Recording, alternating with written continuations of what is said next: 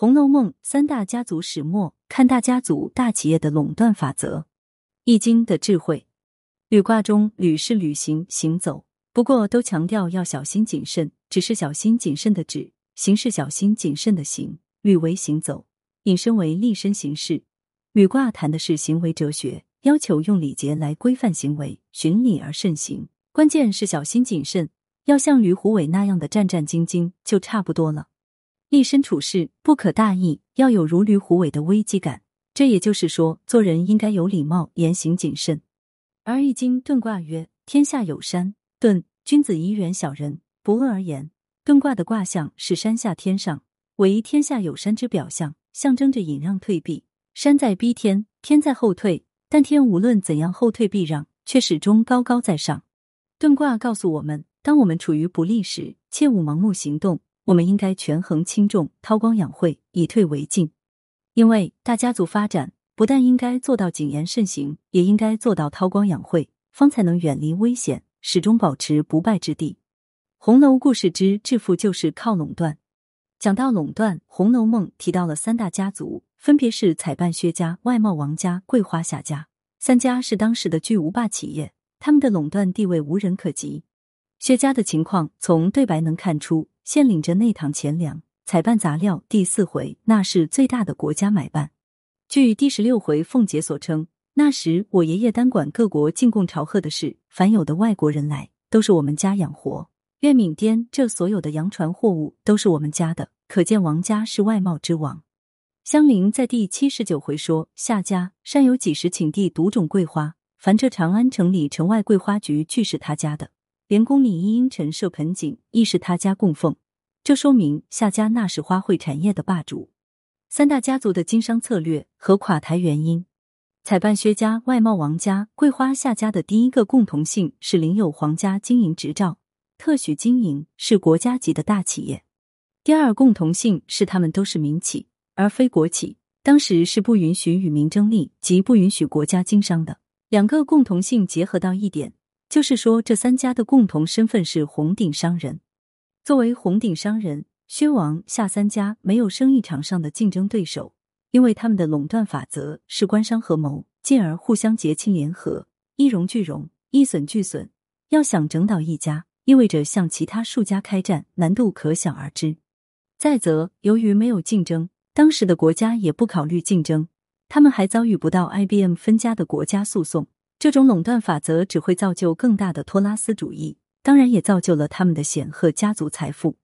但他们也不是完全没有竞争对手，除朝代更迭之外，他们的竞争对手主要来自两端：一是作为家族企业子孙的自我败落；二是在前者基础上其他官商的借机侵吞，就像目前司空见惯的大鱼吃小鱼一般。《红楼梦》中介绍到，这三家红顶商人已经是财阀二世或财阀三世的时代。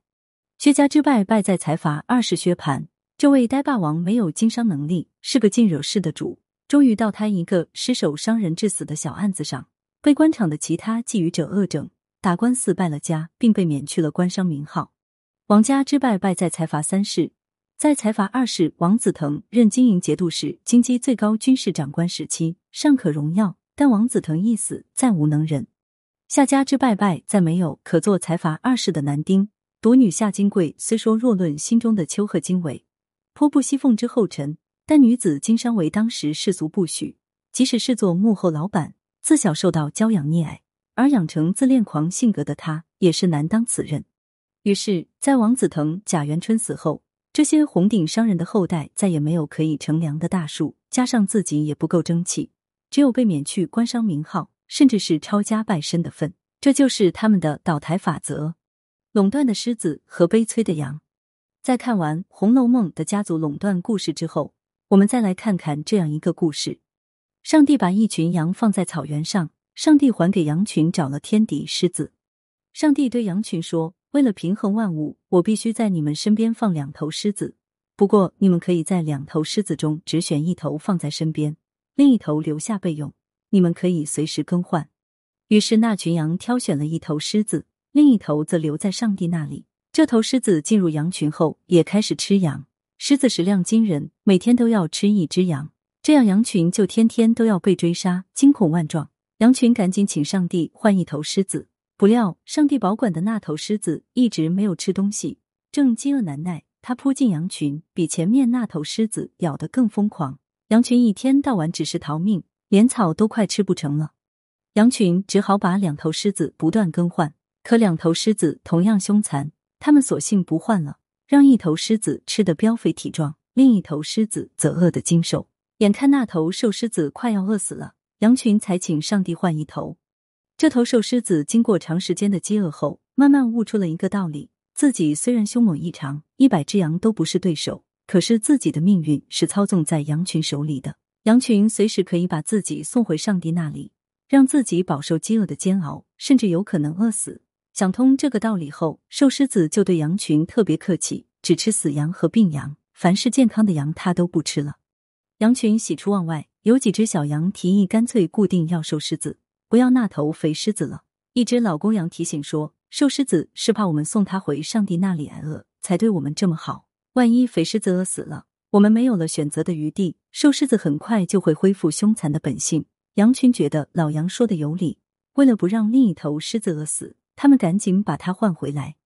原先膘肥体壮的那头狮子，已经饿得只剩下皮包骨头了。并且也懂得了自己的命运是操纵在羊群手里的道理。为了能在草原上待久一点，他竟百般讨好起羊群来。